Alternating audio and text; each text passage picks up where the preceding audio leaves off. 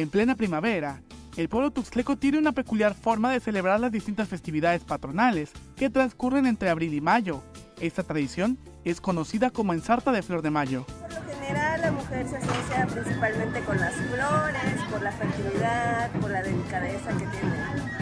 Entonces esta actividad justamente es una donde principalmente eh, participan mujeres. Claro, encontramos de la mayoría adultos mayores, pero también eh, otras edades, de generaciones, eh, a veces hay abuelitos, tíos, tías, eh, a veces vienen con sus mamás, con sus abuelitas, vienen a acompañar.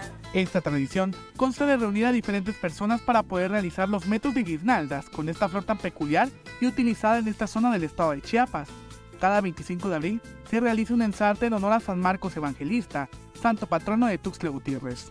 Eh, mucha gente empieza desde muy temprano a recolectar sus flores en sus patios y luego ya viene, se, tienen que lavar esas flores pues para que con este calorcito pues para que resistan un poco más.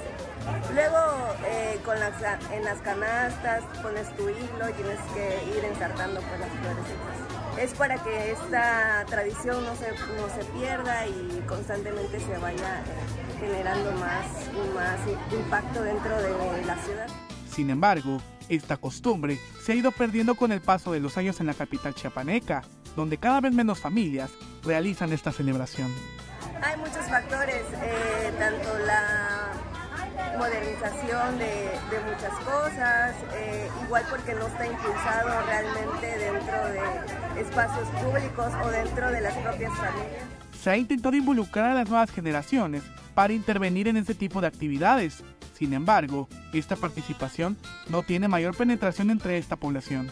No creo que se logren preservar este tipo de tradiciones, sobre todo porque se toman en cuenta de una forma muy superficial y muy poco eh, contextualizada teóricamente.